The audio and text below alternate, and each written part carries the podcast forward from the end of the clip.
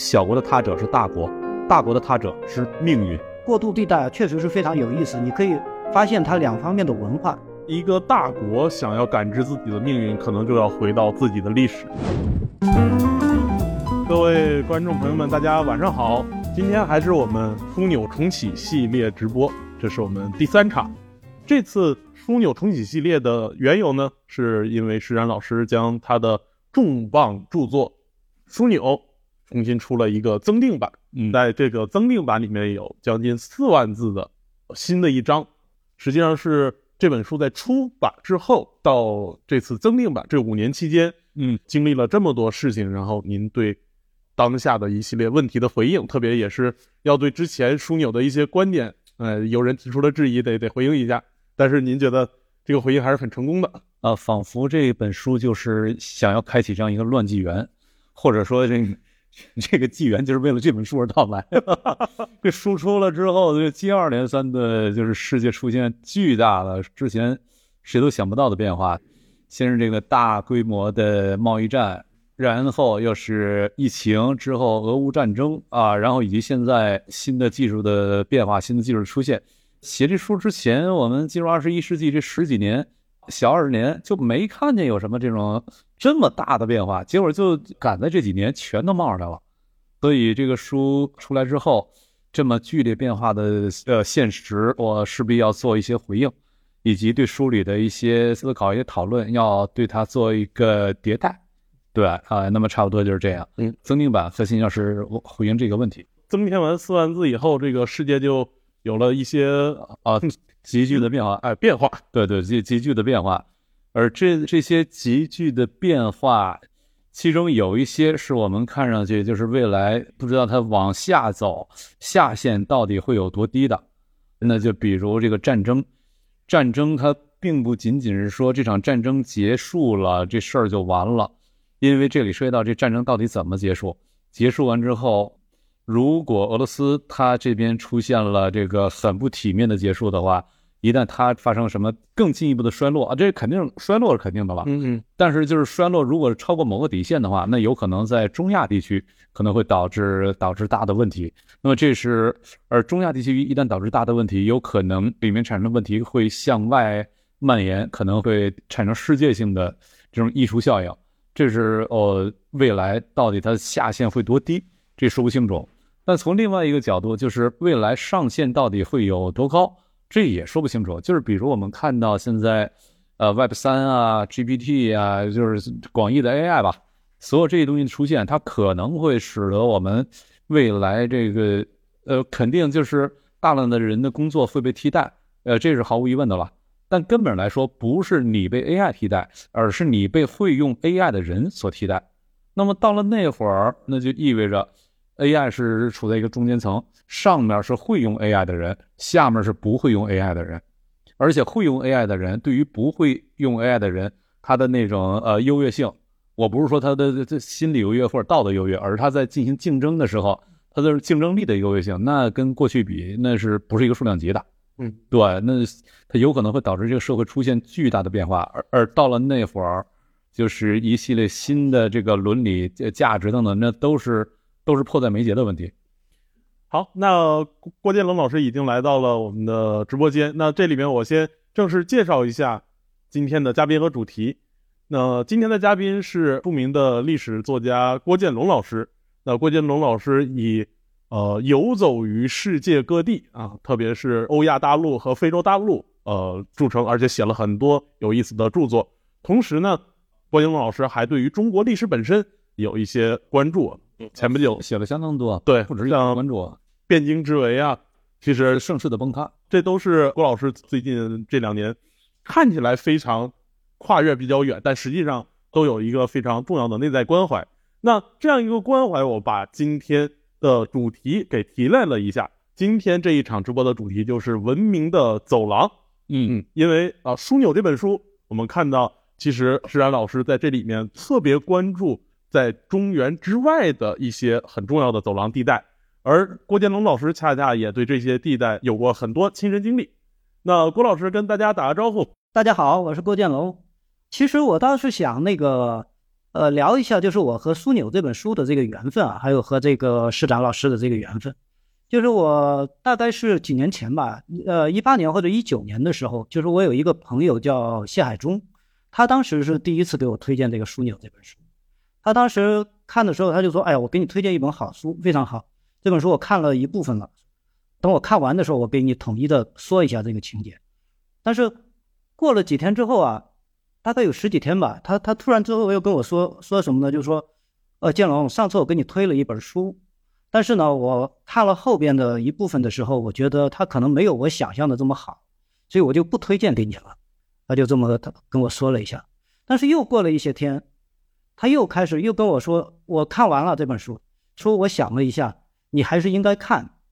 当时我就很奇怪，为什么他就这样来回的这样翻转啊？所以我就拿起来就看了一下。但我我我现在是非常理解，而且我相信很多人可能都会有这样的一种一种一种心情，就是。又爱又恨的这样的一种心情，就是在在在里边。为什么呢？就是我总结一下，就是说，首先呢，施达老师啊，其实他是从这个历史哲学的角度上来讲，他是想总结这个三千年的这样的一种历史。当然，这个历史在写这个古代的时候，大家都会有很强的这种共鸣感。但是，一旦写到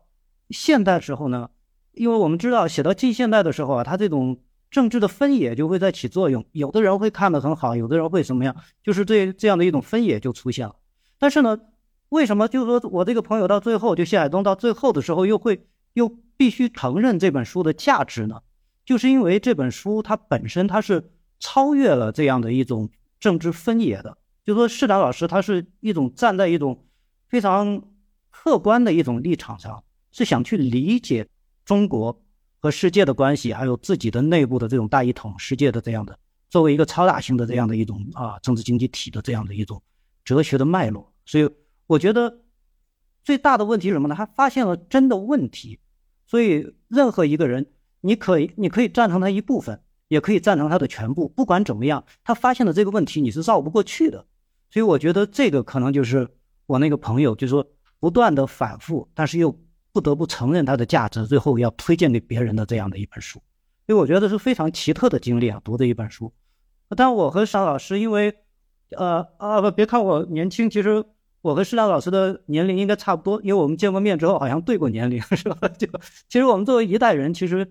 考虑的问题啊，还是有很多相似性，所以我和他之间的这种共同点啊，就是说想法上的共同点，要比别人可能还要多得多。包括我能理解他的很多的这样的想法，比如说，其实这本书研究的最最重要的一点就是，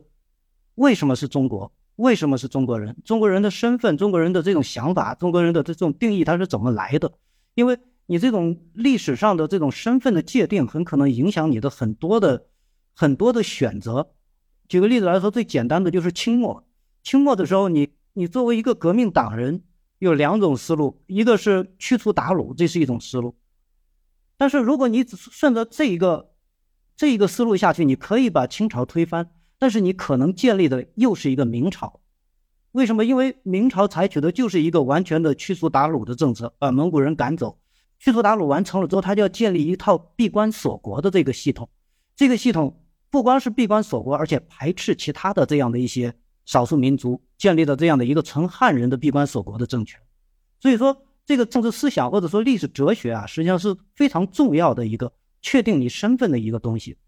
就说很幸运的是，到了清代末年的时候，并没有采取纯粹的一个驱除鞑虏，它其实是最后是建立了五族共和的这样的一种制度，是吧？所以说我们才能保留下来这么大的这样的一个疆土，然后一块儿这样幸福的一种生活，是吧？但是另外一个问题就是说，即便是五族共和，但是这个时候的中国已经和古代的中国不一样了。因为古代的中国就是一个纯粹的一个，就是说大一统的，以一个中央王朝自称的，周围全都是小国。那你这个时候你要考虑的是怎么样的融入世界的问题，因为你只是世界里边的一部分。这个时候，如果你你还采取这样的一个纯民族本位的一个立场，哪怕你是扩大了的民族本位、泛化了的民族本位的话，还是不足以融入世界。所以，市长老师真正背后考虑的就是这一个问题，所以他采采取的就是说，我们不管是这个。引入的这些西方思想还是什么，其实都是要解决的是这一个问题。我觉得可能很多人，呃，包括我的一些比较自由思想的一些朋友啊，他可能不赞成，不完全赞成，但是他们都没办法回避这个问题。另外呢，我觉得就是《枢纽》这本书啊，其实只是施展老师的最基本的框架啊。我拿的是一个我非常幸运的啊，给大家看一下，这个呢叫试读本，这个本啊比任何签名本、比任何特装本其实都要珍贵的多，就是因为它只印刷几本，然后分给大家。我拿的是一个试读本的，这个是，就这本书啊，其实它是市长，就说市长老师的一个底层的框架。另外呢，其实还有两本书，我我我看了之后也非常的感慨的两本书，一个就是就是那个写越南的这一本，就是《溢出》，还有另一本呢就是这个《破茧》这两本。这这儿也不多谈，但是我就说啊，《破茧》这一本书大家一定要看，为什么呢？因为这本书是市长老师这个枢纽这一本书的发展。特别后面部分啊，提到了我们未来的这样的一种这个经贸双循环结构啊等等的提到了，但是实际上破茧那本书，他又把枢纽这本书里边没有谈到的一些东西都给它列出来了。就说我们中国现在未来所走的路啊，并不是一个完全的这种封闭啊，或者靠这种自我奋斗啊，或者这些东西来解决的，而是一定要融入到这个世界里边去的。所以那本书，我觉得它提供的这个可能更多的这种想象空间啊。我这也是非常推荐的，啊，所以这一部分呢，我就说到这儿，就是说，我就说这就是我和市长老师的这样的一种缘分吧，就是靠一个朋友的不断的反复，让我产生了极大的兴趣，然后看后觉得是非常的、非常的，可能确实是中国，就像我们这一代人吧，就是说六七十年代这一代人里边，对做这种历史哲学研究做的最深入，而且提出了真问题的这样的一个这样的一个人学者吧。建龙就一个地儿说错了，那咱你不能说成咱们是七八十年代吗？干嘛六七十年代？六七十年代大了，七八十年代。郭老师这也是一个非常独特的阅读体验。刚才讲到此前枢纽出版啊第一版的一个发展，我这两本书其实都读过了啊，嗯嗯，溢出破茧以及呃枢纽的这个增补，就会发现其实今天你增补的这个部分，嗯。相对于破茧而言，其实这段时间又有了一个很大的变化。嗯，在这个意义上，施老师这四万字所增补的这部分，其实某种意义上又是一个循环，是对破茧的再一次的发展。对于未来中国的可能的走向，除了破茧以外，枢纽所增订出来的这四万字，同样也是不可错过的。不过我要澄清一下，就是在破茧，就是刚才建龙兄讨论，就是推荐破茧，破茧那个书分三部分。第一部分，这基本上提出问题了。第二部分是对这个国际秩序的演化逻辑做了一个大致的梳理。然后第三部分实际上所谈的已经不是中国问题了，而是说未来的数字世界、数字秩序它可能是怎样的一个逻辑。然后它里面的政治逻辑、里面的法律逻辑、里面的经济逻辑、里面的这个伦理逻辑，分别都可能是什么？无论它是什么，anyway，它肯定跟今天是大不相同的。而且它是突破任何单一的民族国家界限的，它是一个今天的以国家为单位的这种想象之下完全想象不了的一个全新的秩序、全新的逻辑。那么，同样我在枢纽的增补的那一章里面，也在进一步来来讨论这个问题。因为我在写破茧的时候，我当时还没有把区块链的这个问题给想明白。当我写枢纽增订的时候，区块链的问题，也我也不好说想明白了。但是我找到了我对它的一个解释框架。而且，在我把区块链那个那个逻辑对我而言的那解释框架我找到之后，我把在破茧里面关于数字秩序的思考往前又推进了一步。而那个秩序它不是属于中国的，也不是属于美国的，而是一属于未来的、属于全人类的一个全新的秩序。就是我和那个施展老师也谈过这个方面的，就是说数字世界的这个问题。然后当时他给我的那种观点啊，也是非常的新颖，而且我觉得是一种非常。理想化，但是又有可能会实现的这样的一种情况，这个是破茧里面确实没有提到，但是在新的这样的一种，或者说枢纽这本新的，就说增订之后的这个枢纽，确实是比破茧又更近了一步，在各方面又更近了一步，所以我觉得施展老师的这样的一种思想，也是在逐渐的这样发展和迭代的这样的一个过程，从这几本书也可以看出来。哦，回回到今天咱们主题，两位老师对未来都有了一个畅想，但今天的主题我们讲。文明的走廊其实是对历史的一场回溯。那刚才的话题稍微有一点严肃了啊，这个未来的秩序啊什么的，请教一下郭老师，咱们一个轻松的问题：现在特殊时期已经过了，那今年您有没有一个新的出行的打算呢？我是有出行打算的，因为以前的时候吧，就是说在二零年之前啊，我是基本上是每年都会出去这么一段时间，就逐渐的考察，特别是呃“一带一路”地区啊，然后逐渐的考察，但是要慢慢的再往远处更走，然后突然之间就被打断了这么几年，所以就在家里边也是待了几年。然后今年呢，我是想再去一下这个中亚地区，因为我相信我和施达老师这方面感兴趣的东西还是挺多的。施亚老师对于这个过渡地带，不管是中国的这个过渡地带，还是呃对于世界来说的这样的一种过渡地带，都是非常感兴趣的，是吧？就其实我也是一直是非常感兴趣，所以今年是准备有这样的一个行程，但是估计可能还要两个月左呃两个月之后吧，两个月之后大概开始。哦，两个月之后有可能就去中亚了，是吧？啊，对，在前面还有一些书稿要改，然后两个月之后就去 就去中亚了。哦，那你说到时候可能是往哪儿走啊？因为现在来说的话，中亚地区可能是历史上最容易走的时候了。从张骞以来的这个历史上啊，因为呃，现在这个哈萨克斯坦现在来说的话，可以就是说免签大概十几天吧，就是这样，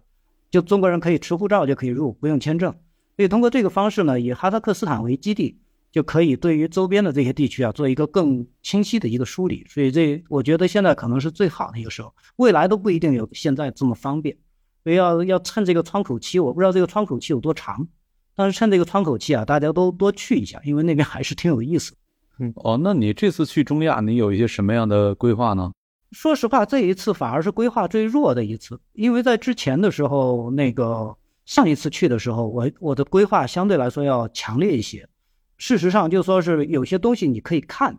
但是并不一定非要把它写出来，或者能写出来，就有这样的一个问题。所以说这一次我反而就说是把心态放平一点，就不要带过多的任务，就是去看一下这个中亚的这样的一种变化。特别是比如说上一次我去的时候，这个哈萨克斯坦那个时候还是老总统这个纳扎尔巴耶夫还在当政的时候，那个时候的哈萨克斯坦人呢，其实也有一种相对来说和我们类似的这样的一种自豪感存在。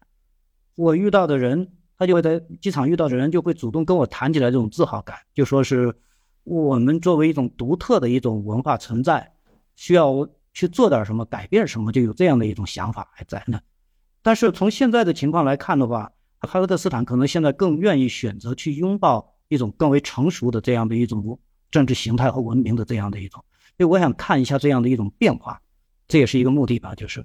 其实这几年很长时间咱们没有出去，那中亚地区的这样一个变化，也能感受到一种时代变迁。所带来的这样一个状态，那中亚地区，刚才郭老师也讲了，它是一带一路上很重要的一个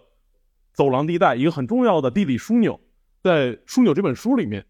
施老师您也讲了很多这样一个枢纽地带或者走廊地带。走廊地带，对这样一个地理意象，呃，对于我们理解历史会意味着什么呢？我觉得从几个方面来讨论这个话题啊，这也是我跟建龙之前仔细讨论过的，我们俩在这事情上特别有共鸣。首先，第一个角度是我在枢纽里面反复的在谈走廊地带，在谈过渡地带，原因就在于我对于枢纽的写作极力的想要突破中原本位的一个写法。因为如果是中原本位的话，那么在古代中原它实际上你所谈论的仅仅都是长城以南的地方，中国长城以南只有四百多万平方公，不到四百万平方公里，还有将近小六百万平方公里是在长城以外的。那就意味着你所谈论的并不是中国史，而仅仅是中国一部分的历史，而真正的中国史，它是中原、草原、西域高原等等多个板块，它们共生，然后不断的互动，不断的演化，这样的一个体系的演化史，这才是中国史的一个结构。但是在把中国史还原为一个体系史来观察的时候，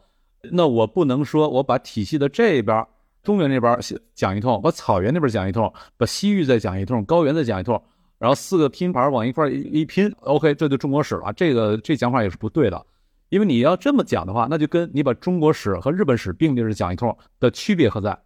这这是说不清楚的。所以我就是极力的想要找到中原、草原、西域、高原他们几个板块彼此之间已经不仅是互动了，互构，促成对方因为我的存在，对方变得不一样了；因为对方存在，我也变得不一样了。那么促成这样一种互构的时候，它的发生机制是什么？而促成这种发生机制演化的地方又在哪里？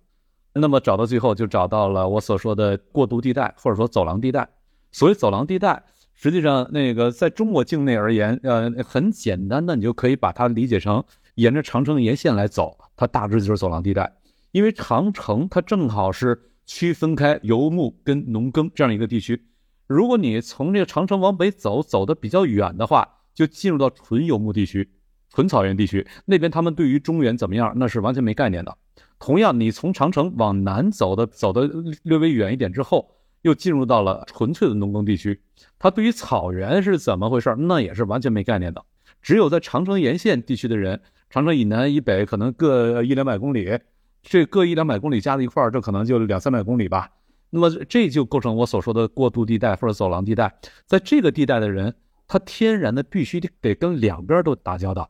那么也就意味着两边的逻辑他都得去搞清楚，他才有存活的空间，才有存活的机制。而作为一个大的体系，呃，刚才我们所说那样一个大的共生体系的演化，这个草原跟中原这两种。长期对抗的两个板块，最终能够聚合为多元一体的一个国家，恰恰就是走廊地带这样一群两边都能搞得懂的人，他们作为衔接、作为粘合剂，才把这几个板块给粘合在一块儿。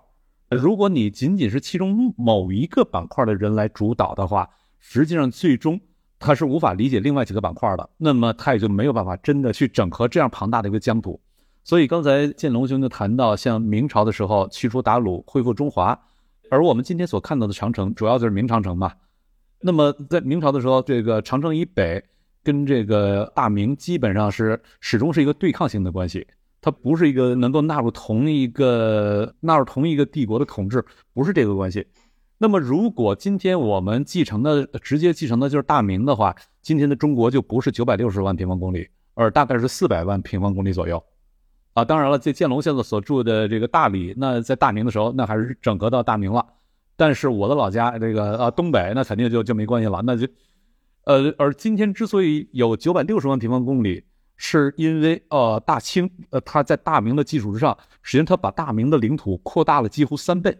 而扩大出来的那些部分，它在当时都不是中原农耕区，它都是别的这种生态区域。而不同的生态区域上，人们的组织方式、人们的行为逻辑、人们的身份认同、人们的观念系统等等，这些全都是不一样的。除非你这个帝国的主导者，你对不同的区域的所有这些逻辑全都懂，否则的话，你根本是搞不定的。这这么大的疆域，你是统御不了的。而要全都懂，那很重要一点，这个帝国主导者必须得来自刚才我们所说的过渡地带，或者说走廊地带。而就中国内部而言，这个过渡地带或者说走廊地带，它分我在这个枢纽里面，我把它区分为两块，一块就是长城沿线。我们可以看到，中国历史上第一个同时横跨长城南北的王朝，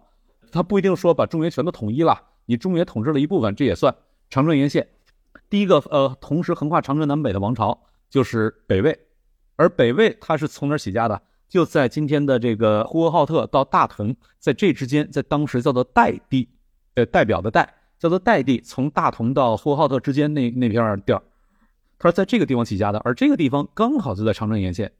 然后后来的这个大辽，它是在燕山跟这个大兴安岭之间的夹缝，在这个地带起家的。这个地方实际上它离长城也不太远，它基本上也相当于处在过渡地带。那么这是呃长城沿线，这是一个过渡地带。再一个过渡地带就是东北，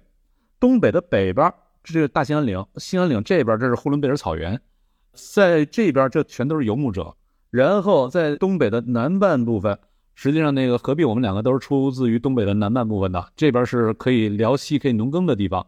那么在东北能站得住脚的人，他一定得游牧农耕两种全都懂，否则的话他在东北他是当不了老大的。他只懂其中一种的话，他绝对当不了老大。他一定得两种都懂，同时把两种两种玩法都能给统合起来，整合为一个复合型的系统。那么，在东北能当老大的人，他这种复合型系统能够玩明白。一旦中原有变，他有机会入关的话，他能够架构起一个横跨长城南北的庞大的啊复合型的帝国。大清就这么起来的。所以，就是刚才我们聊到的。来自于长城沿线的，或者来自于这个东北的，它就构成了我们后来这样一个大清的时候一千多万平方公里这样一个庞大帝国，跟这种来自过渡地带的人，这是由他们的主导，这是直接相关的。然后这里面我还进一步的推出一点，我说，实际上按照中原文明所提出的那个至高理想——天下大同，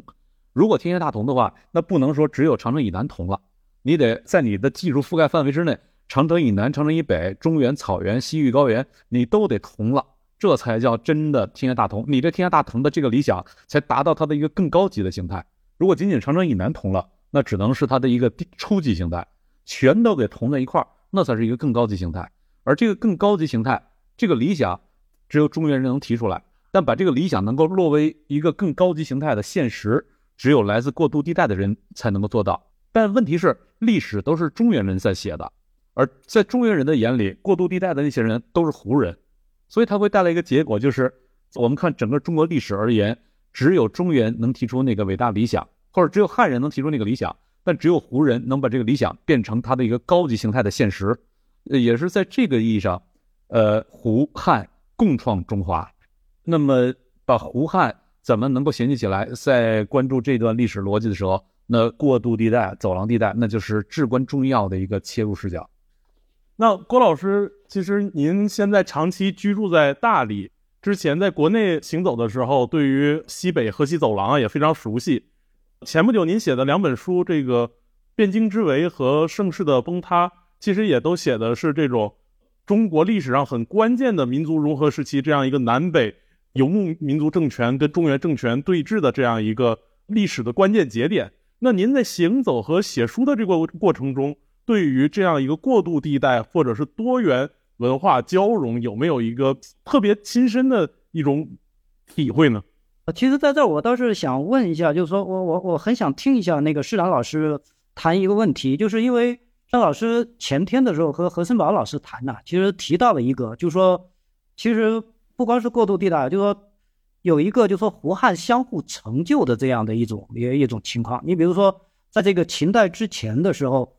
这个这整个北方区域其实也是以部落集团的形式，呃，小部落的形式组成的这样的。但是当秦汉统一之后，就说为什么就就突然之间，我们就突然发现匈奴它也正好统一了？就这里边的这样的一种逻辑是什么东西？我我我我我先问一下这这个石兰老师这一个问题，我觉得这是很有意思的一个。呃，感谢建龙兄，这实际上这不是问我，这是给我搭梯子呢，让我把这个东西给呃说说出来。谢谢谢谢。呃，这确实是前天跟何森宝我们俩对谈的时候，就是在这埋了一个话头。要不是你提醒，我都忘了。就是我们看这个中原跟草原，它有一个特别有意思的一个区别，就在于中原这边，在秦汉帝国统一之后，它实际上是一个庞大的官僚帝国。就这官僚帝国来说，就因为皇上他是没有办法直接治理这么庞大的疆域和人口的，他必须得有足够多的帮手，而帮手多到一定程度之后，他为了管理那帮手，也得有一整套的规则。而这一整套规则，实际上最后就是那套官僚系统，呃，而官僚系统只要建立起来之后，皇上实际上多一半活是不用他亲自干的，就由官僚来帮他干了。也就是说，你能够治理这么庞大帝国的前提是有一套相对成型的官僚系统，但是官僚系统本身它是靠财政来养活的，而你财政能够养活官僚的前提，财政来自于税收。靠这能够养活官僚的前提是税收的成本得小于税收的收益，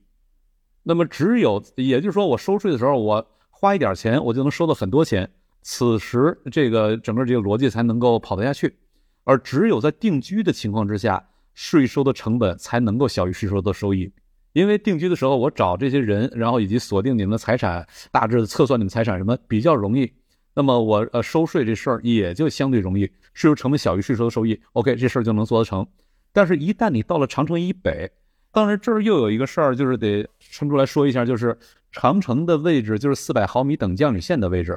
原因在于，呃，四百毫米等降雨线，这是你是否能够用农耕作为主要生活方式，让你能活得下去，这是一个前提。多于四百毫米啊，你可以活得下去；少于四百毫米，这就做不到了。当然，这儿说的是这个外流河区域了。呃，要是像建龙往西走的那些绿洲地区内流河区域，那是另外一个逻辑。那咱先说这个外流河区域，就四百毫米等降水线，这是一个基础。而在这些地方以北，在四百毫米等降雨线，也就是长城以北，呃，它是没有办法农耕的，就只能游牧。呃，一一旦游牧的话，那就会带来一个问题，就是你财政征收的成本就非常高，它很可能会大于财政征收的收益，因为这帮哥们儿天天逐水草而居，到处乱跑，你不知道他在哪儿。你要想收税的话，花很长时间，费了不少钱找着他，然后收收不回来几几毛钱，那么整个这套逻辑就不成立了。于是就会带来结果，在草原上没有办法以税收为手段来建立中央财政，没有中央财政就养不起官僚。而没有官僚，就无法建立起庞大的官僚帝国，你无法进行大规模治理，因为进行大规模治理，它只能靠规则来治理，而规则得靠官僚来执行。但问题你养不起官僚，所以在草原上没有办法进行大规模治理，你只能依靠熟人关系来治理。而熟人关系治理的话，有有两个约束就在这了。第一，如果你是统治者，你要确保自己对手下所有人都熟的话。有一个生物学限制，就是你的大脑，你处理这个熟人关系的信息有一个生物学的限制，有上限，超过一百五十人你搞不定了。所以这是一百五十人，这是被称作邓巴数，就是这个数以上超这规模就无法再用熟人关系来治理了。所以就是草原小部落，它大致都是一百五十人上下这样一个规模，这是一个生物学的限制。再一个是游牧经济学的限制，就是你要想说咱们作为一个同一个部落的话。我白天出去放羊，晚上我得能回得来，回到咱们这个帐篷，这才算是一个部落。如果白天出去放羊，晚上根本回不来的话，那么咱没法作为一个部落存在。要想能回得来的话，就意味着我放牧的半径有一个极限，过了那个半径之后，我晚上就回不来了。那我只能是另辟一个部落出来了。而这个半径这个极限，它决定了这样的一个草场它能够养的羊的极限。养的羊的极限也决定了它能够支撑的部落的人数的规模的极限，差不多也是一百多人，一百五十人左右，所以它就会带来一个结果：草原上就是一百五十人这种小部落，它在以这种小部落的方式来活动，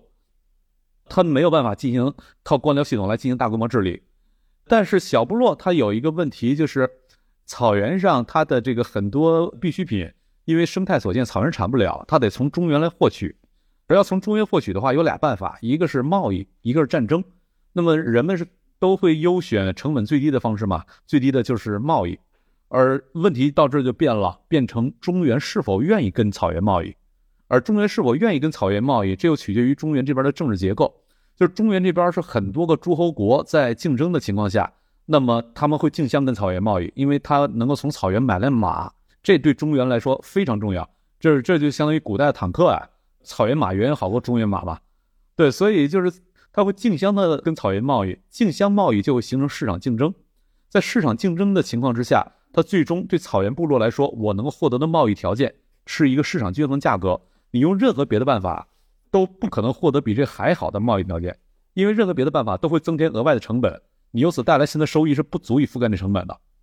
所以在这种情况下，草原那些小部落就会直接跟中原来贸易。他没有任何动力联合起来，而且就算联合起来，很快也会解体，因为其中小部落就会发现，我自个儿直接跟南边贸易，我犯不着让大汗再扒我一层皮，就是贸易利润再扒层皮，这这我划算多了，所以我还不如直接贸易。因此，中原不统一，中原内部是一个竞争的状态，那么草原上就不会统一，是 N 多小部落竞争的状态。但一旦中原统一了，那么中原的帝国就可以用政治手段关闭贸易，或者规定一个特别不合理的贸易条件。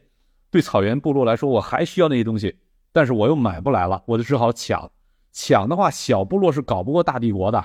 那你为了能够抢，你只好小部落联合起来，形成一个大的部落联盟。因此，只要中原统一了，迅速的草原上一个大的部落联盟就仿佛从天而降一般，它就结成了。然后这个部落联盟会呃南下来征伐。但这个部落联盟跟中原那边的这个官僚帝国又会有一系列的很好玩的差异。比如在中原这边官僚帝国，它最重要的一点是，大家对于这个继位的皇上的正当性是否有共识。只要有共识，这皇上实际上不用你干什么活你只要在这坐着，只要在这活着，呃呃，我们干活的时候拿你当名义，拿你当幌子，OK，这事儿就齐了。呃，那么所以在中原这边，皇位继承的这种那个确定性，这是最重要的。而皇上是否是一个成年人，什么这倒或者皇上能力到底有多强，这反倒不重要。或者是次等重要的，最重要的是你继位的时候过程必须得足够的稳定，只要足够稳定，OK，大家有共识，那么这个它这整个过程就是稳定的。所以这个继位的原则很快就收敛在嫡长子继承制上，因为嫡长子是唯一的易于识别的不会引起任何争议的这样一种身份。那么这种继承它的这个大家达成共识的成本是最低的，所以中原会收敛在嫡长子继承制上。但在草原它就不行了，因为草原如果嫡长子的话，天天这可汗在外面打仗，有可能他死的时候孩子根本没成年。那么如果孩子没成年的话，战斗力不行，那么你又得带兄弟们一块南下去抢东西回来，不能抢东西回来，兄弟们就不跟你混了，就散伙了。你必须得确保可汗的战斗力，而为了确保战斗力，可汗就绝对不能小孩儿，小孩是没有战斗力的。因此在草原上，他就演化为。兄终弟及，而不是父终子及。兄终弟及才是主要的一个继承方式，但兄终弟及又会带来另外一个问题，就是大哥、二哥、三哥一直到老幺全都轮了一遍之后，到再该第二代了，因为第一代全都去世了，该到第二代了。第二代由谁来继位，这事儿就说不清楚了。老幺的儿子会觉得我爹是刚刚走的那可汗呀，应该当然应该我继位了。但是老大的儿子会说，我终于熬到你爹死了，为什么还是你啊？于是他们就会打起来，打起来之后，草原上就会就会分裂了。一分裂，那么就会胡虏无百年之运，就草原没有超过一百年的。直到刚才咱们说到的过渡地带的这些胡人，他们入主之后，直接我只要能够搞定中原的官僚系统，我就能获得庞大财富。有这庞大财富，我不以战斗力为前提，也能确保草原统一了。于是他就可以从兄终弟及转化为父终子及，他的这种继承危机的百年大限就突破了。之所以有百年大限，在于第一代的那哥几个加一块活不过一百年嘛。那么等到那哥几个全都去世了之后，肯定就草原就分裂了。但是过渡地带的入主之后，这个问题就给消化了，因为它从兄终弟及转化为父终子及了，整个这问题就消化了。那么后来整个大的一个秩序，我们所看到那大的中国秩序就才生成。所以在这里面，上次跟何森宝说的时候，我就提到说，离开中原解释不了草原，为什么草原会统一？你是得需要从中原这边找原因的。而离开草原也解释不了中原，因为，呃，中草原统一之后，对中原构成巨大的军事压力，而中原那边它内部的政治、经济、军事、社会等等一系列的逻辑的演化，都要由草原这个军事压力对这个压力的回应为前提，所以它是一个互构的结果。嗯，施展老师将这样一个中原草原的互构的历史过程和历史逻辑给呈现了出来。那在这个过程中，对我补充一下，正好补充一下这个施展老师的这个这这个情况，用我的这个游走来补充一下施展老师的这这这个观察。就那施展老师也提到，就是说那个草原的部落，这个就是小部落制，就是说大概是一百五十人或者什么，我很有体会，就是因为我去了一下这个外蒙古那边，我骑着自行车穿越这个从乌兰巴托一直往西走，就是这个外蒙对这边去看了一圈，然后看了一圈之后就发现什么呢？就发现。就发现啊，蒙古的这个地形是什么样的呢？就是一丛的乱山，乱山的中间呢就是个小盆地，就是个就就就漠北啊，就是当然荒漠那个就不算了，漠北的这些草原地带啊，就是它每每一丛乱山中间就一个小盆地，就跟云南很像，但是它那个盆地很小，就个几平方公里，就这样一个小盆地，然后每一个小盆地里呢，就很容易的就就可以驻扎一个部落的这样的一个规模，也就是，但是它再大了，它也它它它也养不起了。然后你再骑车，再骑一段，又出了这个盆地了，翻过一座山，又是一个小盆地，就是这样的，不停的，一个一个的小盆地。所以你去了之后，你就很容易的就理解到，为什么就说是外蒙古那个地方，它会产生出这么多奇奇怪怪的这样的骑兵部队，是吧？为什么会有这么多？就好像对于文明部分的人来说，就是从迷雾当中一丛一丛的出来，一群一群的出来，是吧？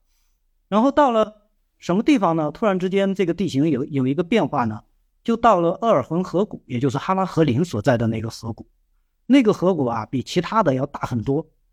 要大很多。它不是几平方公里了，它可能几百、几千平方公里的这样突然出来这么一个大河谷。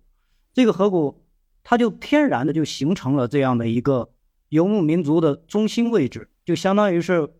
你不管是匈奴的是吧？像那个班固的那块碑也找到了，燕燕兰山碑铭也找到了，也是在那个附近。然后这这个突厥的也好，还有吉尔吉斯的也好，这些所有的回纥的也好，最后他都要把都城建在那个地方，包括蒙古人最后也要把都城建在那儿。其实逻辑上就在于，就说那个盆地的这个优势太大了，这是从地理角度来考虑一下。我我插一句，刚你说那一个一个小盆地，那是在呃蒙古的东部还是西部？东部吧？啊，西部啊，西部，西部，东部应该也有，但是东部东部的地方有点特殊，在什么呢？东部的草原还有更更平整一些，比西部要更平整一些。但是，但是东部啊，我觉得是真正你要成为一个游牧帝国的时候，你必须占领那个西部的那个大的河谷。但是在前面的时候，你像成吉思汗是可以从东部起家的，但是他真正决定他真正成为一个帝国的那一战呢，他必须是有这么一个机会，把这个西部的这个帝国给摁住，给给给掐死了，把这个王汉给打败了才行。但这也是一个机会，这个机会并其实它的难度要比从西部打东部还是要要难得多的。就他抓住了这个机会，他就成了，这是有这样的一个特点。所以说，这是外蒙古的这个盆地的这呃的这个高原的这个地形啊，是很有意思的，这是一点。西部你说那小盆地大致就是那个呃今天的杭爱山那一带吗？还是再再往西啊？杭爱山的杭爱山东面，它的界限就是杭爱。我我不是说鄂尔浑河谷，我说你说那些小盆地，那小盆地是杭爱山呃往西还是往东？那小盆地，呃，还要往东，还要往东一些，就乌兰巴托、乌兰巴托周边，然后一直到这个鄂尔浑盆地这一带的，都是，都都都有这样的一些地貌。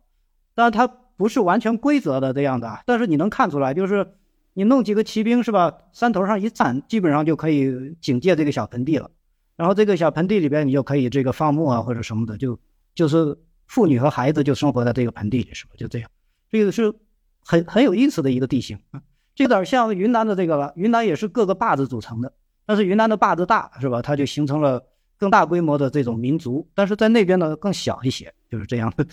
所以这是比较有意思的一个观察吧，就是，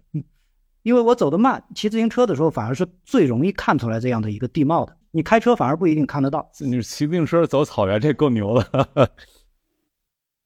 然后另一个呢，就是因为我我我那个什么研究这个蒙古人啊，就是。我感觉就是，其实游牧帝国对于中原帝国啊，它其实它有一个非常厉害的一个手段，就说财政上啊，市长老师也讲了，就说财政其实中原的这个财政的这个实力是游牧帝国没法比的。但是游牧帝国在一开始的时候，刚刚扩张的时候，它有一个非常强的强强烈的一个手段，叫什么呢？叫军事掠夺制。就说这，就说中原帝国这个养兵的成本是非常大的。你比如说像宋朝的这样的养兵啊。他养一个兵，他花费很大，但是对于游牧帝国刚产生的时候啊，他养兵是没有成本的，因为这个大汗征兵的时候，他是征上来，他不负责这个人的吃喝，也不负责给他发钱，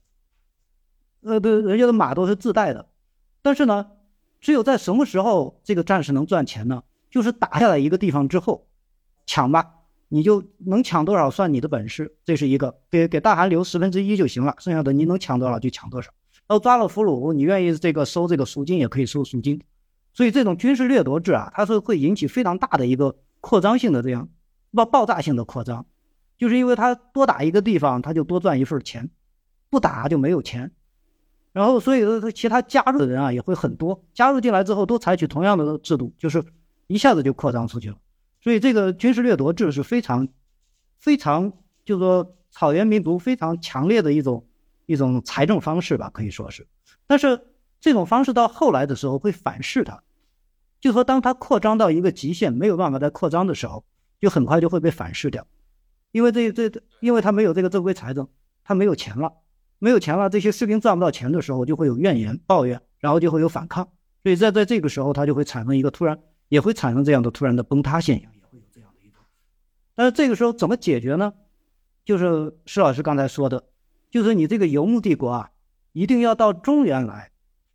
然后中原化，采取中原的这样的一种秩序，然后把这些士兵慢慢的，你不见得很快，慢慢的从这个军事掠夺制啊，变成这种俸禄制。所以说，北魏之所以相对成功啊，就是其实他就是完成了，也算有一部分完成了这样的一个转变，就是从军事掠夺制向这个转变。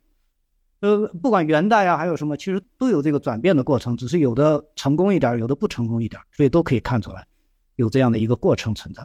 所以这是我的一个补充啊。而且刚才你说的这个从掠夺制的那个，它早期的效率以及它后来的这个呃不灵了，它自我反噬了。这不止在中国这边是这样，你中东那边你很熟悉嘛，在中东历史上也是一样，就是早期阿拉伯人刚刚起家的时候，呃，我说就是穆罕默德时期啊。呃，那个早期四大四大哈雷发时期刚起家的时候，实际上他们的他们统治水准、统治技术是非常差的，非常低的。但是他就是靠掠夺制，然后只要我能够持续的从扩张，从外面能抢东西回来，我内部我用不着有多大的这个多复杂的多成熟的治理体系，呃，大家伙自然愿意跟着我混，呃，只要你是处在这个对外扩张的持续的上升期，但是等到你扩张到了极限，实际上到了这个他阿拉伯第一帝国呃倭马亚王朝的晚期。东西两边都扩张到极限了，西东边是扩张到了今天的这个中亚，然后扩张到了这个呃巴基斯坦的西边那个索莱曼山那一带。那再往前走，呃那边就是太，呃就就就中东也热，但是中东干热，而从那个翻过巴基斯坦那个那个过了印度河流域，那就湿热了。那个阿拉伯人我估计是受不了的。然后那个这对，所以呃中亚什么它还成。呃，移到那巴斯坦西边这边还成，然后这到扩张的地理极限了，然后往西边扩张，一直扩张到西班牙，横横贯整个北非，然后再过了直布罗陀海峡，一直扩张到西班牙。西班牙我专门我坐火车我跑过一趟，从法国穿过比利牛斯山，那个进到西班牙。第一次去西班牙的时候，在火车上我就非常吃惊，我我一看那地形地貌什么，我说这是欧洲吗？就那种那种干燥，然后那个风一一吹起来，那个尘土飞扬那个劲儿，然后以及它的那些那些呃植物什么，你看上去，我说这简直这就是中东啊！所以我马上我明白了，我说为什么阿拉伯人能够扩张到这儿，因为这跟到了这儿他们有家一样的感觉。但是等到扩张到那儿，也就到了它地理极限了，而到了极限之后再扩张扩不下去了，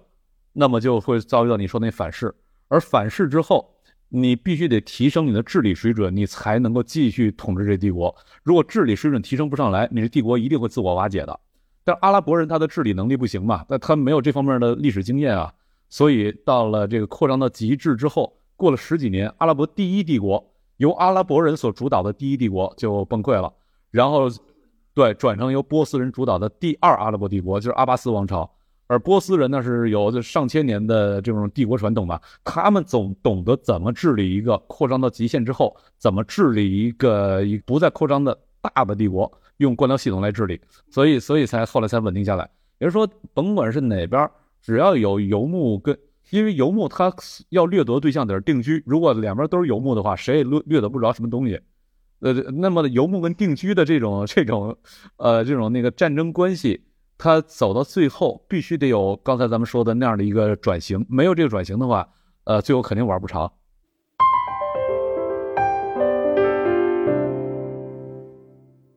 我就说那个，刚才咱聊到那个波斯，它能够把这个玩成，波斯高原上，实际上它的地理结构也是一系列的绿洲形态的这种这种这种状态，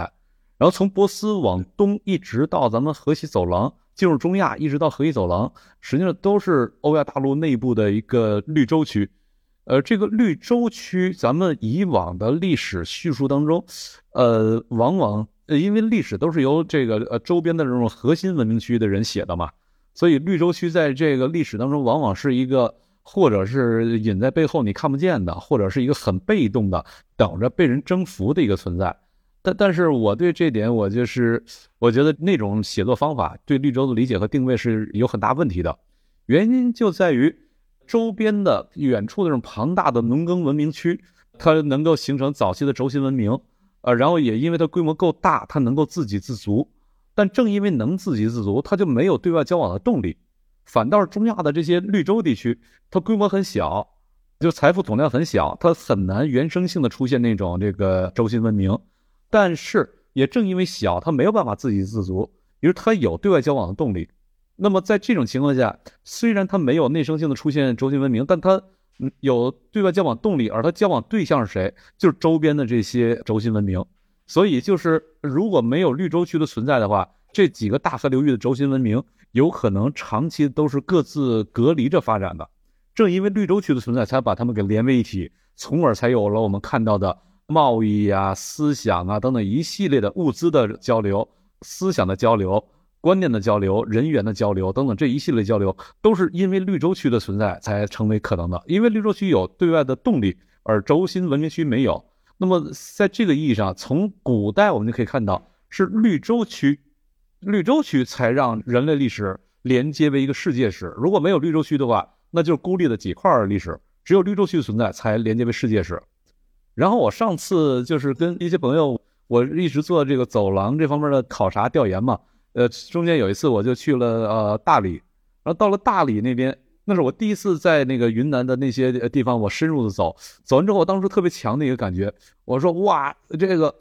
我突然对呃这个云南大西南这边找到一个感觉，就是这边是很类似于大西北的那种绿洲的一个状态，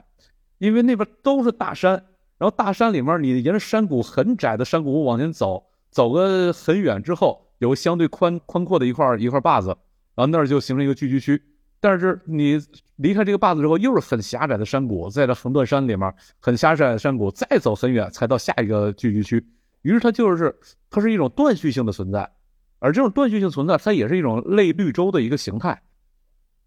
或者那边它也天然的会构成这种文化交融的地方。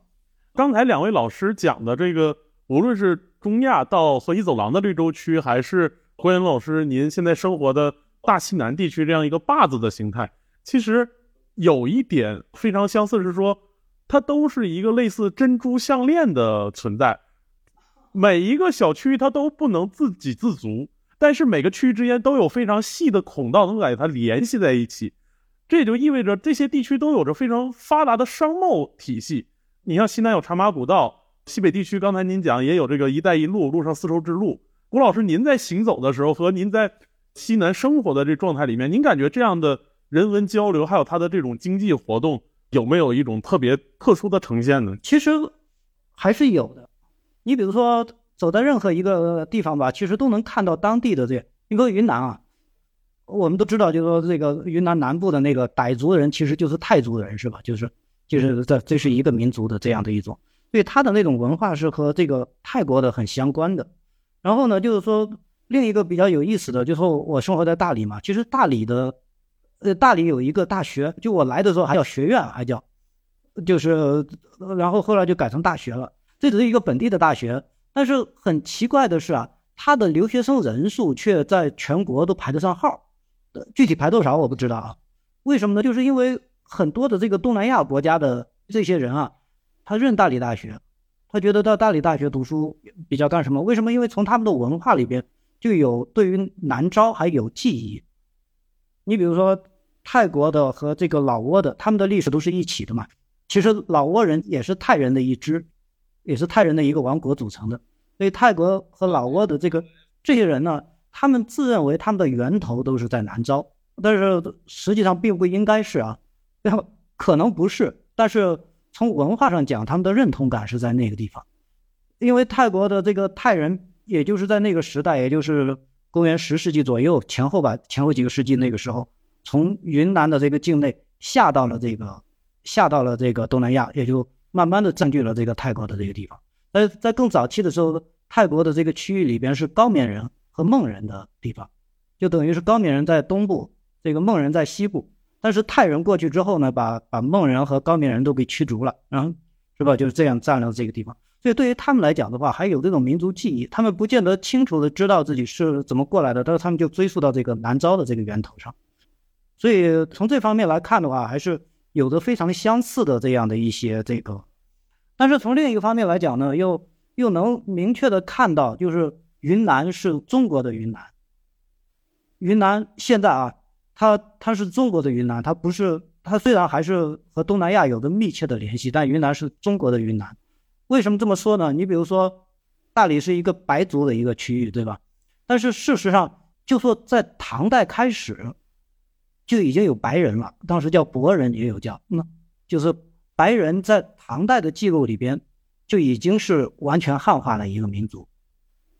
就是虽然叫他白人，但是。生活习惯已经完全汉化，只有自己语言没有文字，要用汉字来记录，就是这样啊。所以就已经是一个完全汉化的这样的一个民族。到现在为止，白人的身份，白族还是有这个身份存在，但是他的生活习惯还是完全汉化的。他比中原地区保留的汉人的习俗还要多。你比如说，你去看白族的墓葬，它的这个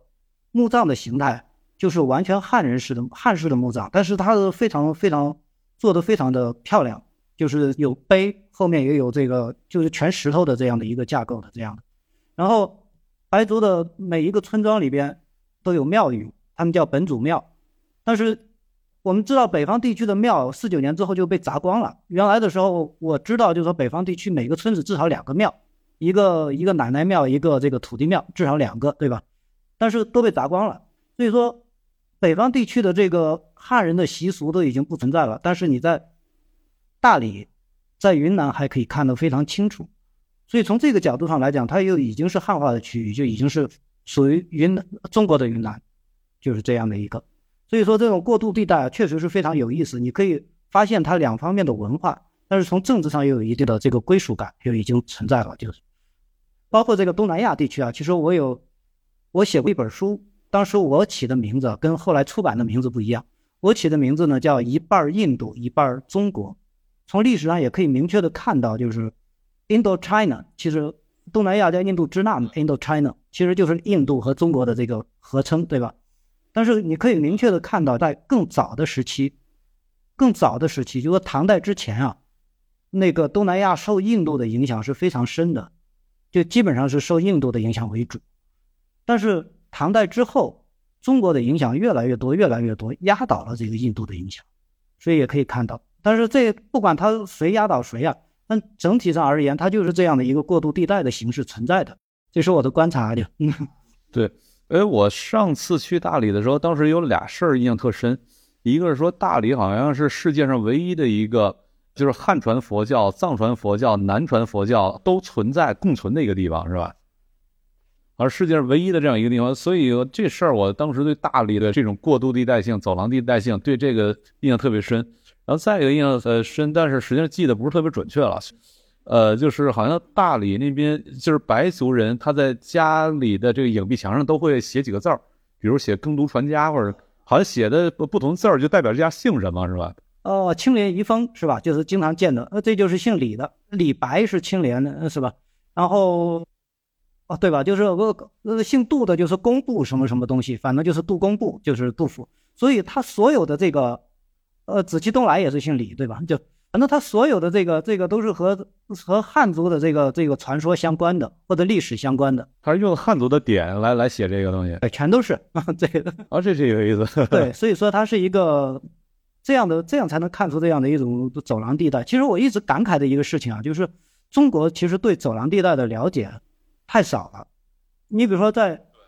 在唐代的时候吧。杜佑的一个一个侄子杜环曾经是游历了这个阿拉伯世界，一直到北非，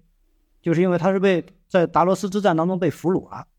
被俘虏了之后就是加入了这个阿拉伯的军队，然后各处调遣啊，就是最远到北非，所以他就记载了这个，就记载什么呢？就记载在当时的这个阿拉伯的首都，就巴格达附近的，呃，当时还没在巴格达，是在库法，应该是，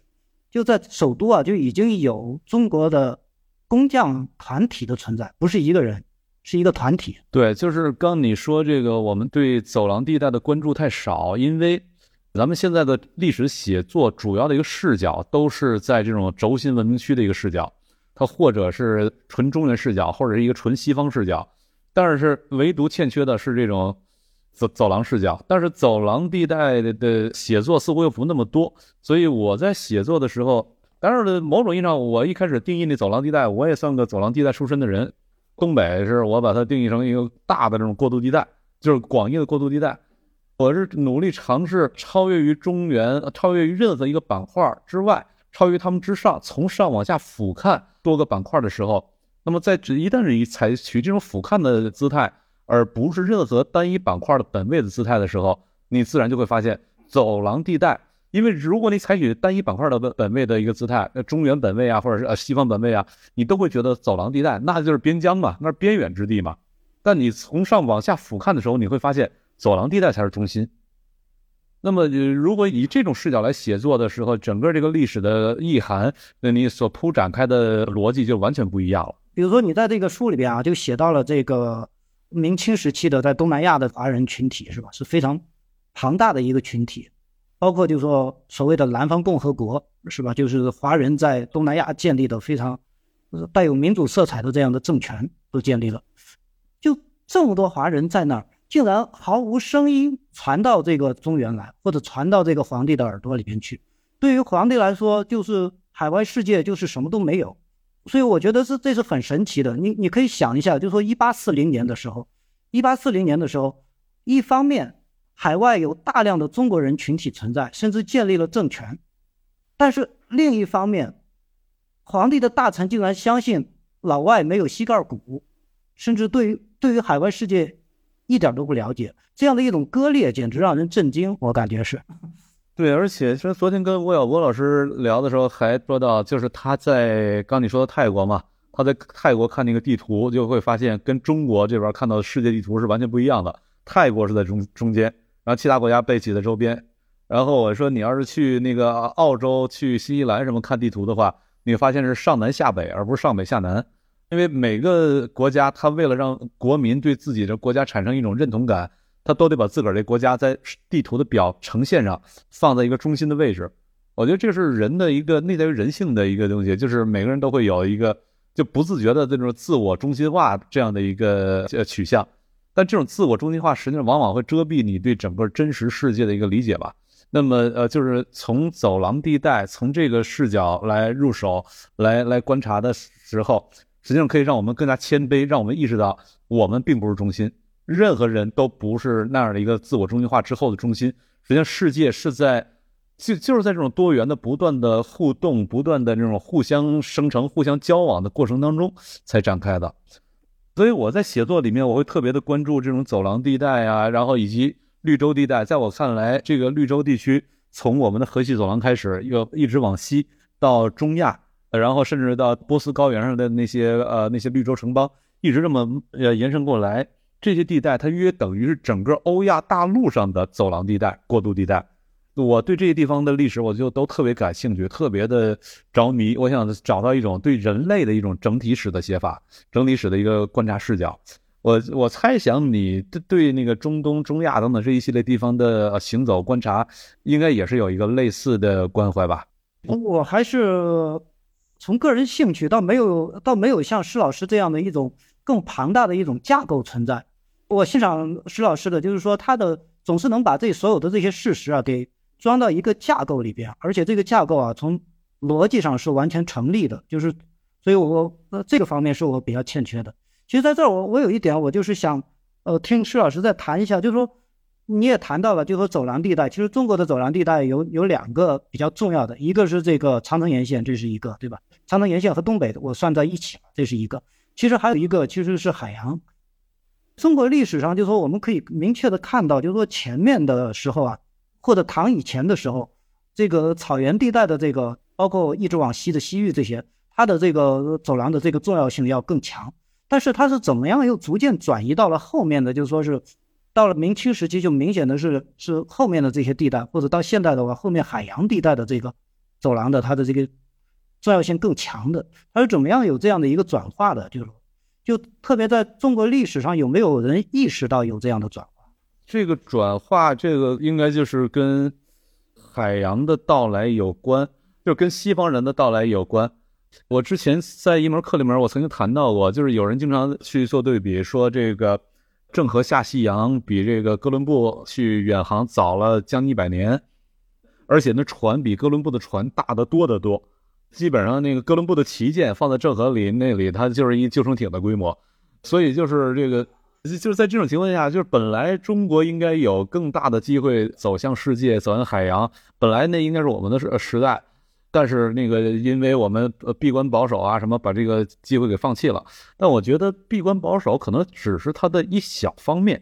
我的一个判断，我的一个感受是，即便它在政策上不是闭关保守的。他也没有办法像哥伦布那样远航，原因在于什么呢？实际上，我们看郑和下西洋，他走的，他从南京这边出发，啊，镇江这一带吧，从这一带出发，然后往一直往西走，走到什么波斯湾啊，走到那个天方，呃，就是那个今天那麦加什么，走到那一带，他实际上都是贴着海岸走，他没有办法离海岸太远，原因在于离开海岸太远，你就很难定位了。对，你必须贴着海岸走，你才有一个好的这种定位的能力。可是，如果你一直贴着海岸走的话，你是不可能发现新大陆的。因为发现新大陆一定得进入到真正的远海，而郑和的航海实际上仍然是一个近海航行。就是在航海学上有一个说法叫做天文航海和地文航海。地文航海就是你依托你周边的陆地，以它作为参照系来定位；而天文航海是你进入到，那当然你未必进入到这个远海了，但是你不是以以陆地作为参照系，而是以星空作为参照系，以它作为参照系来给自己定位。就是你在这个以天文航海的时候，你一般性的定性的你来拿星星来做个定位，这也能做得到。但是，一旦你真的进入到远海，往周边往任何方向航行好多天都看不见任何陆地的时候，此时你要想有一个更好的定位，你必须得具备高超的数学能力、几何能力。而那种高超的数学能力和几何能力，它是你能够进行远海航行的一个最基础的知识前提。但这个知识前提，呃，很遗憾。只有古希腊有，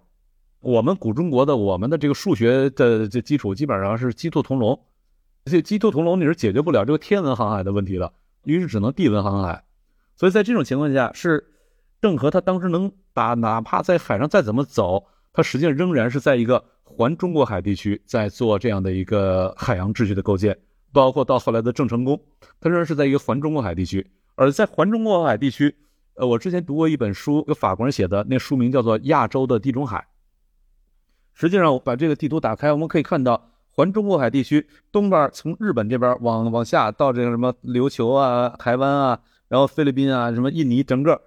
他把这边全都给包起来了。这呃，就中国所面对的这个海洋是一个，你在某种意义上有这个第一岛链的存在，它约等于是个内海。只要是内海的话，实际上你的航海基本上还是一个地文航海，而不是天文航海。你能够覆盖的都是地文航海航海的范畴。那么西方人他的能够天文航海，他才能够从西方跑到东方来；而东方人只能地文航海的话，你就很难跑到西方去。所以在这种情况下，中国这边虽然航海了，但是我们跟西方的交流，以中国人为主的时候，跟西方交流主要还是通过中亚，通那些绿洲通道来走。但是等到西方人来了之后，他天文航海，他就可以主要就从海上走了，而且从海上走，他的这个走的货的规模越来越大，越来越大，最后使得在中亚那边走，它的贸易上，它实际上就开始被边缘化了。边缘化之后，就就给搁那儿了。对，然后那个呃，西方人对西方人，他整个这个航海这个事业能够建立起来，还有一个很重要的一个前提，就是美洲白银的存在。所以就是在这个全球史的演化当中，美洲是一个至关重要的，在这个意义上的一个枢纽。就是西方它能够航过来，光航过来不够，还得能做贸易，做远洋贸易，然后它才能够赚到足够多的钱，才能支撑它的下一次航海。它光航过来，它赚不着钱的话，这事儿两次它就也作废了，也持续不下去了。但是欧洲它没什么东西能够卖给东方，在那个时代，欧洲太穷了，东方太富了，没什么东西能够卖给东方。所以他这个事儿是继续不下去的。唯一能让他们继续下去的办法，就是在美洲发现了白银，他相当于把白银卖到东方，然后把东方的东西用白银交换出来，运回西方。这帮哥们儿赚到大量的钱，从而使得他的大航海这个事儿能够持续得下去。就是在这里面，美洲的这种白银啊等等这些，在我们的历史叙述当中，往往都是处在一个相对边缘的地带。就白银是一个核心地带，但是美洲对于整个这个世界秩序。大起航这样的一个关键的枢纽性作用，却往往在历史叙述当中被边缘化了。我再推荐郭老师两本书啊，《汴京之围》和呃《盛世的崩塌》，这这真的是写的非常好看。我是读了读完之后觉得阅读体验感特别好，呃，真的是非常好看，呃，很这这两本书很很推荐。然后我刚才看到评论区里面有人在问，我替他们问一下吧，呃，问郭老师有没有在写关于大理的书？关于大理的还真没有写，因为。呃，太熟悉了，所以就 一直没有动笔。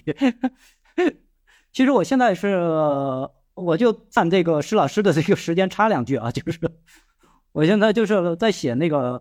写一个蒙元方面的，在写一个明清方面的两部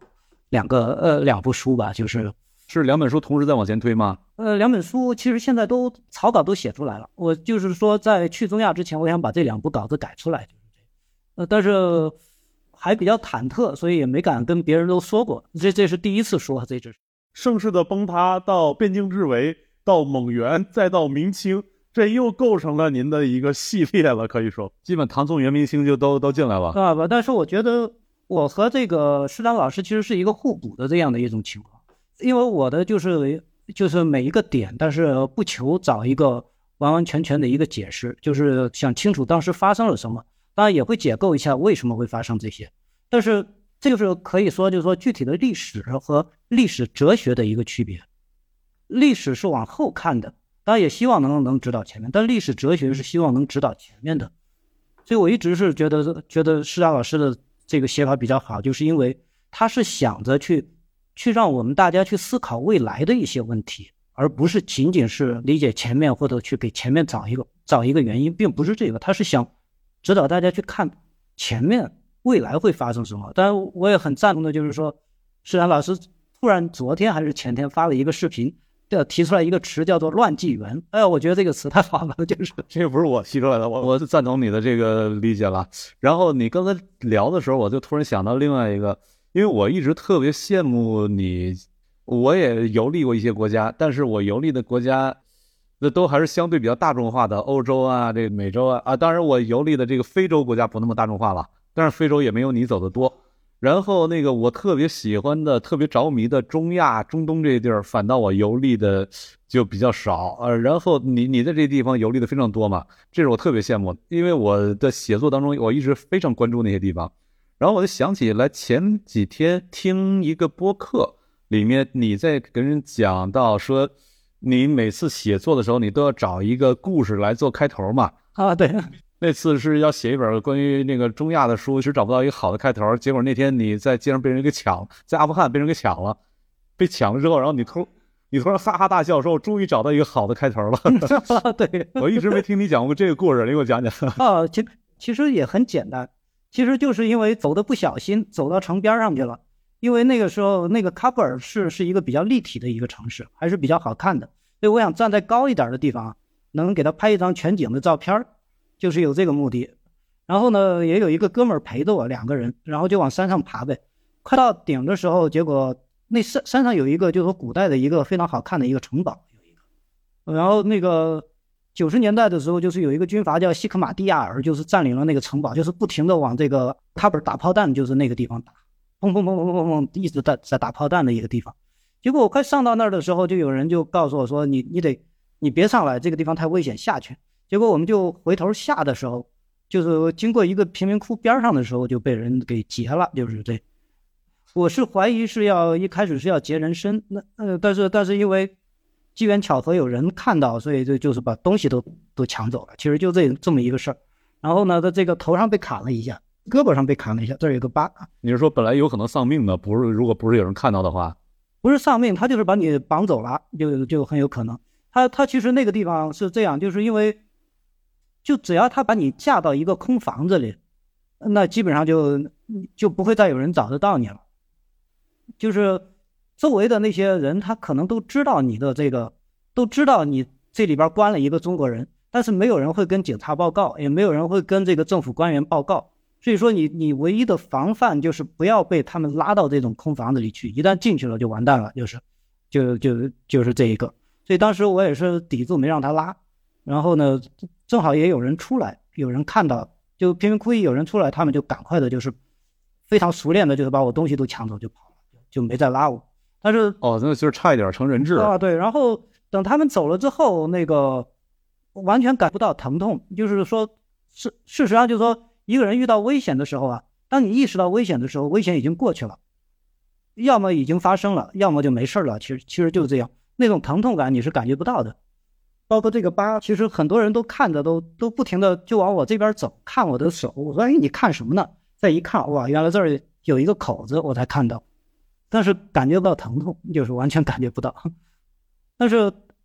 就那种时候吧，就是反正就知道了自己已经安全了，已经完完全全安全了。虽然东西都丢光了，但是人是安全的，死不了了。那这个时候又觉得这是一个很好的开头，就是那种笑起来，就是因为这个事儿。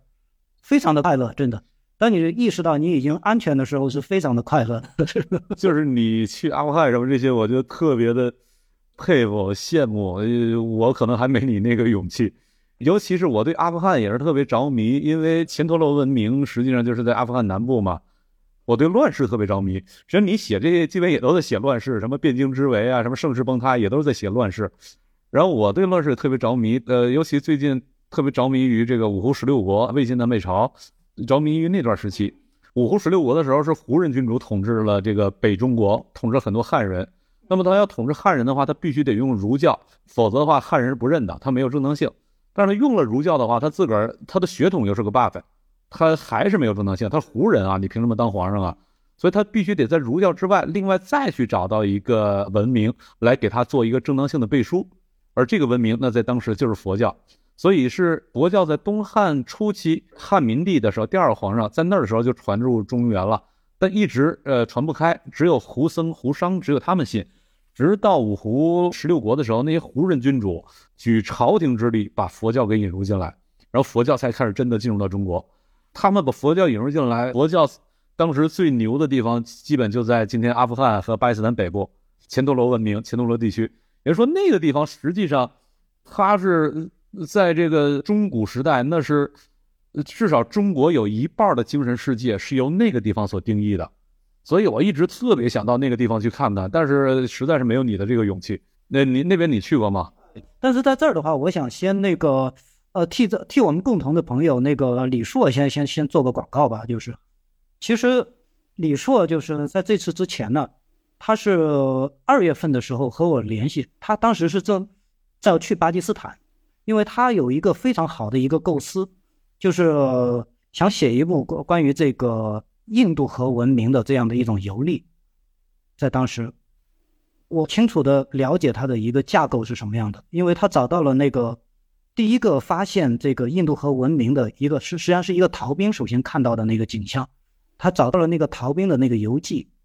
英文的，他在不停的读那个游记，顺着那个逃兵的那个足迹啊，一点一点的游历巴基斯坦，然后去观察那些印度河的文明的遗迹，去观察，但是。呃，这其中呢还包括一些比较危险的地方，比如说那个俾路支俾路支斯坦的，就是俾路支是比较危险的嘛，在巴基斯坦是，就是那个地方是搞判奎达那边就和伊朗挨着，伊朗呃也也等于是个三不管地带。他正好是在那儿的时候，哦，就是就是发现了这个身体的问题，所以我一直是比较遗憾和感慨，就是说这一部书如果写出来的话，我相信是在这个中国的这个游记里边。是历史游记里边是又是绝对是非常好的一部书，但是很可惜的就是在中间中断啊，就是。另外就是我我想做一下广告，就是说李硕绝对是绝对是他那一本简商，就是因为前天的时候你和那个那个何森宝老师谈，其实也主要谈他的简商谈了很多。我觉得简商那一本书绝对是是在这个历史界是有地位的一本书，而且很长时间之内。非常长的时间之内，你谈这个商周之变是不可能绕开他那本书的。我是觉得，就说我我在这儿就是占用占用施老师的这一点时间来帮我们的朋友李硕也推推一下他的这个书，也是也也有这个。那我也插一句啊，你说到这儿了，我前一阵去看李硕，我也问他就是去巴基斯坦他是怎样的一个问题意识，去去往巴基斯坦，然后他跟我讲，呃，一方面是想写这个印度之河，就是讲这个从哈拉帕文明，那是。比什么吠陀呢还要早很多了，那种真正的古印度文明，从那边写，然后再一个，他说要跟刚刚你说到的那个逃兵的游记，跟他来回做时空穿梭来做个对比，而跟那逃兵游记做对比的时候，它里面的一个问题意识是什么呢？李硕可能大家比较熟知的他的几本书，一本是《简商》，一本是那个呃《孔子大历史》，再一本是《南北战争三百年》，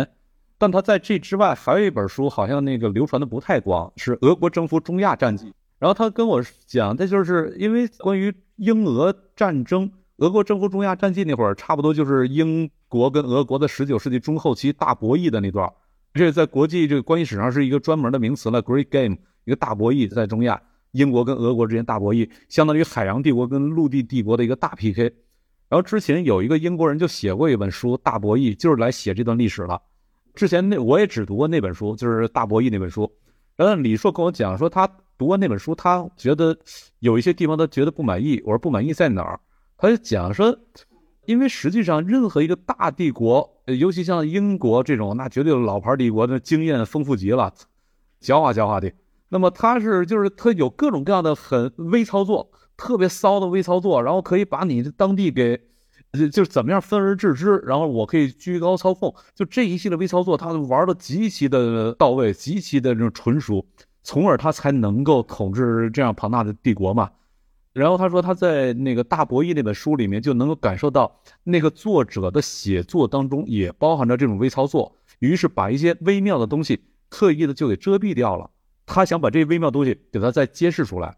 于是他《俄国征服中亚战记》那本书是从俄国的视角来，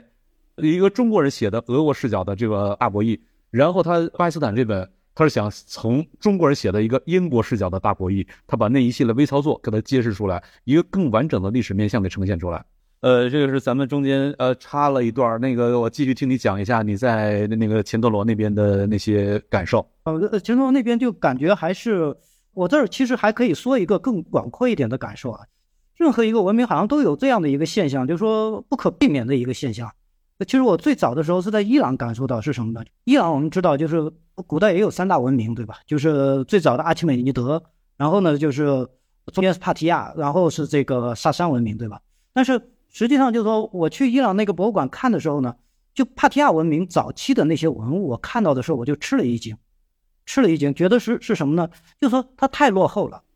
就你知道吗？就是前面的那个，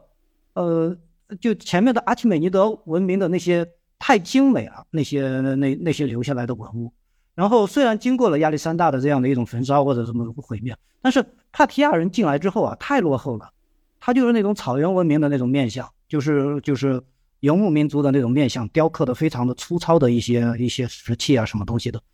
就就突然之间从文明状态变成了一个非常非常落后的一个状态。建龙，你说到这儿，我就可以插一句，就是咱们一直看中国历史是那个呃游牧者建立一个王朝，然后那个农耕者建立一个王朝，就唐宋元明清实际上是这样来回交替的。伊朗那边也是了，伊朗它的中亚那边的游牧者跟那个伊朗高原上的定居者，呃，到底谁主导伊朗秩序也是来回交替的。那么刚刚说到帕提亚这边，就是从中亚呃那边过来的游牧者。然后这个呃啊前面阿赫美尼德那实际上是伊朗高原上的这些呃定居者，然后后来伊朗伊朗历史上也是多次的来回交替，我就给你那个中间补充这么一段，嗯，你继续。我会问你，最后会有问题问你的哦。我先说我的这个这个现象，你来做总结啊。就是这个，就是呃后来呢，就是到这个印度的时候，其实也是有有有明显的这样的。你比如说这个最早的这个雅利安，其实是相对于这个印度河文明是一个落后的，是吧？就等于是。呃，中间有一个有一个隔离带，就最后有有多少年的这样的一个，就说这个下降的这个趋势。后来亚利湾文明进来之后，还逐渐的上升的这样一个过程。另一个呢，就是说这个雅利安文明又起来了之后，这个孔雀文明，那孔雀帝国是比较发达的，是吧？就说佛教对佛教的推崇啊是什么东西的？那孔雀帝国之后，逊加帝国之后，后面几个小王朝之后，就到了这个贵霜人了。贵霜人就是说，我们都知道，可能是中国河西走廊地带的这样的一支游牧民族迁移过去，一直迁移到这个阿富汗和巴基斯坦、印度这边，对对是吧？就，但是我在那个印度马图拉见到的这个贵霜人的这个呃一些石刻呢，就说那个地方储存的比较多，所以我就去看了一下，也是非常落后，就说游牧人的那种形象就出来了，穿着大皮，你就跟跟在现在新疆草原上见到的草原石人。是类似风格的，你就可以想象了。就印度印再往前呢，已经是比较发达的了，然后突然又降到这个新疆草原石人这个级别的了，所以又有这样的一次明显的下降。但是呢，我们也要看到，就是说贵霜人前期已经降到这么低的水平上了，但是后来呢，前陀罗文明就是在这个贵霜人手里边发展到，就是特别是这个艺术上的这个前前陀罗的这样的一种。艺术形式啊，就是在贵霜人手里边出来的。为什么呢？因为它集中了这个希腊雕塑的这样的一些，然后印度的，然后再加上他自己的，创造出来非常优美的。呃，所以说我们现在不管是在大同啊、洛阳啊，还有巴米扬啊这些地方，钱陀罗的艺术的这样的一种形式的表达都可以看到。所以我会觉得，还有其他的也是啊，就是说你比如说希腊人其实也是是吧？也经过几次换代，多利安人也是比较落后的，在进入希腊的时候，包括你谈到的这个中国人的几次大循环。其实也是比较落后的，那就是说，就我现在问你的问题啊，就是说，为什么就是说，呃，文明的这样的一种表达必然要出现，要出现这样的一种换代的这样的一种形式？为什么就是说不能是这个更文明的这种形态，然后直接去征服这些野蛮人的地带，然后逐渐铺开，最后全天下都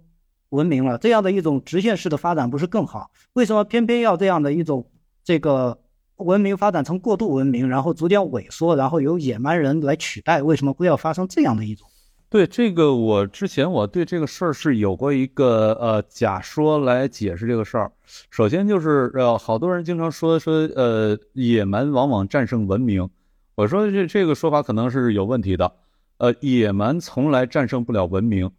呃，从来都是有组织战胜无组织。那么一能够战胜文明的那个野蛮，一定是当时他的组织比所谓的文明这边组织力更强。所以，我在在咱们就比如看那个明清，如果是明朝的前期的话，那满洲人呢绝对不是对手。当时那明朝前期，大明把这个把女真啊，把这个蒙古都打得屁滚尿流嘛，一直那个呃打到捕鱼洱海，就打到今天呼伦贝尔什么的。然后努尔干杜斯一直干到库页岛什么，就是呃靠的库页岛什么，那是靠伊伊什哈替大明的皇上去那边去那个巡视。伊什哈那是个女真人啊，而且还被。女真人被皇上给那弄成太监了，然后要替他去巡视，就是那会儿的，那那会儿大明毫无疑问是文明啊，但是文明，呃，它是包含两层的，一层是文明的外观，就是你的那些礼仪呀，你的那些器物啊，你的那些规则呀等等，这这是它的外观。另一方面，你这外观是否还能够把人给足够有效的组织起来，从而带来力量？那么在明朝的前期。它是既有外核、外壳，又有内核，组织的效率。我把这个称为内核的话，它既有文明的外观，又有文明的内核。但是到了帝国的后期，因为你文明到一定程度之后，就会出现一个问题：文明越发达，它的社会分工就越复杂。因为你社会分工的复杂到一定程度的前提是你这个社会的规模得足够大。如果社会规模很小的话，分工也复杂不起来。所谓的文明的发达，它实际上。意味着它必须得社会规模足够大，然后分工足够复杂，而同时这么大规模的一个社会，它就需要有官僚系统来管理的。没有官僚系统管理，实际上你这个这么大的社会是管理不了的。但紧跟问题就来了，就是你有官僚系统在管理的话，代理人困境就出来了。官僚系统本来应该是作为帝国的一个工具存在，但是官僚系统是工具，但官僚是一个一个的人啊。就是你得能够有效控制这些官僚，作为代理人的官僚，让他们不要把钱往自个儿兜里揣，而是真正的为为人民服务。那谁来控制官僚呢？实际上是皇上来控制官僚。但问题是，皇上是否有能力去控制官僚，这就取决于皇上的能力了，皇上的资质了。而皇上在开国前期，皇上他都是在那都是疆场上打出来的，那人情世故都门儿清，所以他对人性太懂了，他懂得怎么去控制官僚。但是到了这个朝代中期往后的皇上，他都是在深宫里面长起来的，他没见过宫外的世界，他对于人情世故什么这些东西，哪怕他天分很高，但是你让他真的去控制官僚系统，那都是老油条啊，能混到能被皇上去控制的那种地位的人，那都是人精里面的人精，都是老油条。呃，而皇上没怎么见过外面世界，皇上控制他们能力就会大幅下降，在这种情况下，代理人困境一定会浮现。官僚系统，它开始不是为为人民服务了，而是为自个儿服务了，直接把这个财政、朝廷的什么俸禄、俸禄之外的大量的好东西都往自个儿兜里揣了。在这种情况下，帝国就会上下魁违，上下的相攻等等，就是这这这种状态都会出现。整个帝国文明的外壳那种外观仍然存在，但内部的组织效率、组织能力已经基本上都碎掉了。在这种情况下，一旦外部的有组织力的这些这个呃所谓的野蛮人，所谓的不文明的人，他们正因为不文明，呃，就是不文明，所以他的组织结构很简单，他也就不不容易腐化。而这边很文明了，他反倒容易腐化。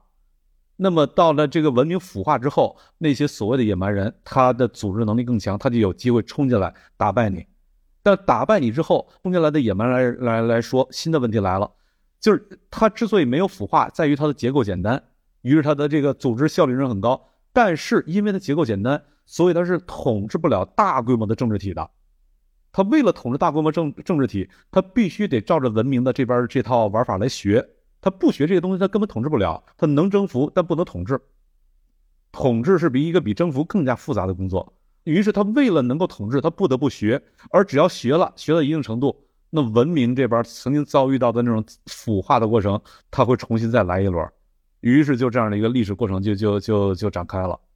今天看两位老师这个聊得非常尽兴，我想时间也差不多，两位老师可以呃文明的走廊这样一个话题做一个呃收尾性的总论。那刚才施老师在这里面将历史上的这样一个文明和野蛮的冲突，可以说是中国历史上的一条很重要的线索，做了一个非常结构和深度化的这样一个分析。那郭老师，您在呃，咱们让出来就不仅限于走廊地带了。您在写作盛世的崩塌和这个呃汴京之围的时候，呃，应该也直面了很多刚才呃施老师所讲述的这样一个有组织跟无组织之间的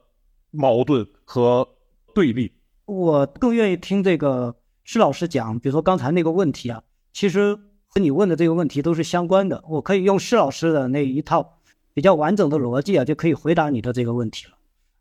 我呢，我从这两本书里，我还是从一个更微观的一个角度去考虑，包括比如说我刚才中间我曾经提到过的这样的一种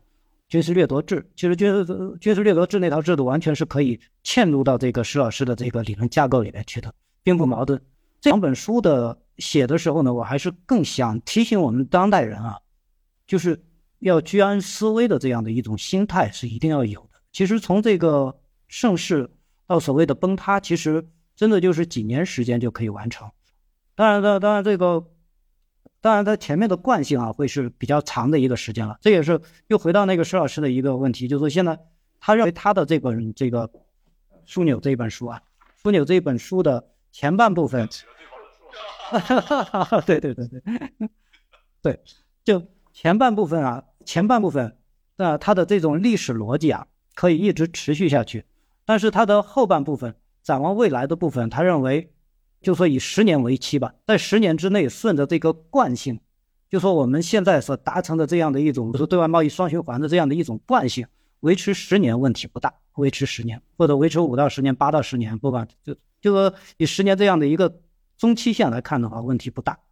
但是这样的一种双循环结构。这样的一种双循环结构，它也是有很多的这样的一些偶然性和大家的努力，呃，包括就说我们中国人能干，对吧？再一个就是说正好有这样的一个机会，就是不管是土地财政的释放，还是这个 WTO 啊等等各种原因，再一个就是说中国一直保持一个低姿态、低身位，是吧？啊，我们就做生意就行了，是吧？就是那个闷声大发财，对吧？就是这样的一种，好不容易凑成了所有的条件，造成了这样形成了这样的一种双循环。这样的一种双循环，在惯性的维持之下，它也可以维持一段时间。但是如果再长的一个时间段来看的话，那必须我们现在的这些人努力，才能让它一直维持下去，并不是说它是一个理所当然的状态，而是说要我们每一个人加进去，我们每一个人的努力算进去，最后才能达到这样的一个效果。我们要争取的是，作为一个世界的发动机引擎。现在是次引擎，因为我们的这种创新能力还不如人家。但是这样一直下去的话，我们也是有可能在未来的一个长时段之内成为一个主引擎的。当然，这个时段是多久我们不知道。当然，另一个方面，我们也有可能从这个主引擎、呃次引擎的地位上跌下来的，因为也有人在已经虎视虎视眈眈的望着、等着这个这样的机会了。所以，我觉得就是说是。对，不管我写的任何书，还有包括我能从这个施展老师书里边看出来的这样的一种隐忧，其实是促使我们一定要发奋，一定要小心，一定不要太自大。这个我觉得是无论如何我一定要表达的这样的一个观点，就是我们一定要认清楚自己。读郭老师这两本书《汴京之围》和《盛世崩塌》的时候，呃，一边读我一边就是脑子里总会就想起《红楼梦》里面有一段话。探春说的：“说这个像我们这种大家族，你要从外面杀进来，一时是杀不死的。百虫百足之虫，死而不僵。只有内部先自自己先杀起来，你才能够一败涂地。”读这两本书的时候，就有很强烈的感觉。那真的是这种大的呃帝国，从外面杀过来，真的是一时是杀不死的。但是如果内部自己是自己不好好搞的话，那崩塌也是。也不会太久，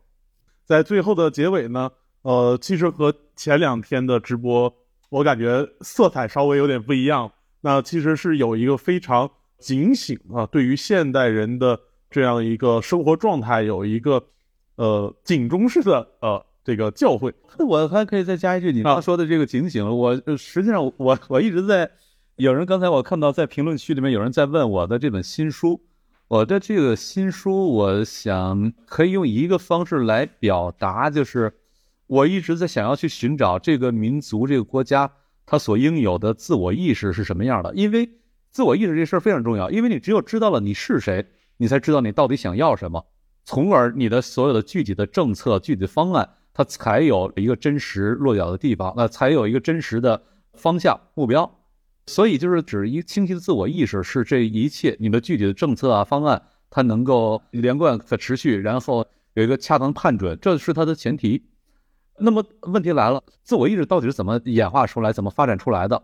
实际上，从哲学的角度来说，自我意识它是基于他者，你对于他者的认知，因为他者构成了你自我的边界。